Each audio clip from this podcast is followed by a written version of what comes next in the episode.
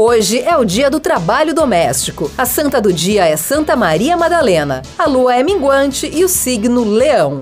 Hoje é o do centésimo terceiro dia de 2022. Faltam 162 dias para acabar o ano. O dia 22 de julho na história. Em 1984 acontece a primeira corrida automobilística da história, com uma velocidade média de 20 km por hora. Em 1933, Willie Pulse é o primeiro homem a voar sozinho ao redor do mundo. Em 1935, Getúlio Vargas cria o programa A Hora do Brasil, transmitido obrigatoriamente para todo o país, que mais tarde mudou o nome para A Voz do Brasil. Em 1943, o ditador Benito Mussolini é preso, encerrando o regime fascista na Itália. Em 1944, a Conferência Internacional Monetária de Bretton Woods cria o Fundo Monetário Internacional e o Banco Mundial.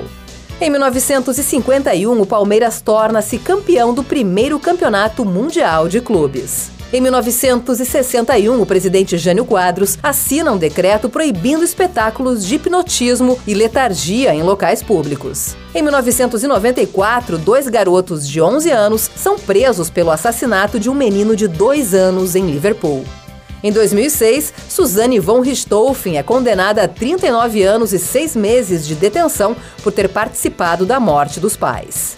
Em 2009, a Ásia acompanha o maior eclipse do século XXI. Em 2011, dois atentados terroristas na Noruega deixam pelo menos 87 mortos.